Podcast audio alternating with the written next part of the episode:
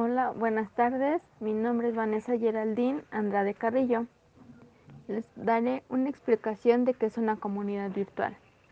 Esto se refiere a determinados grupos de individuos e instituciones organizados cibernéticamente en torno a un margen de intereses específicos como interacciones, relaciones y comunidades que se dan a través de la red. Una comunidad virtual de negocios es una red de mercadeo o grupo empresarial que se ha unificado en todas las formas posibles, como páginas compartidas, bases de datos o red virtual de mercadeo compartida.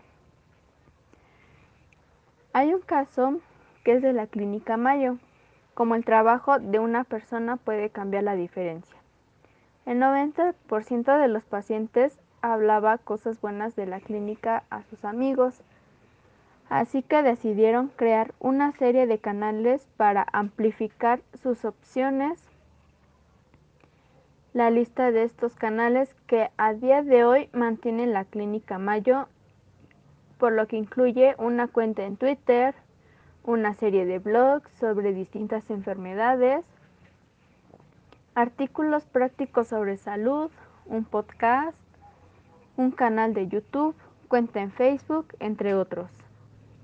Este caso 2 es el caso de Toyota.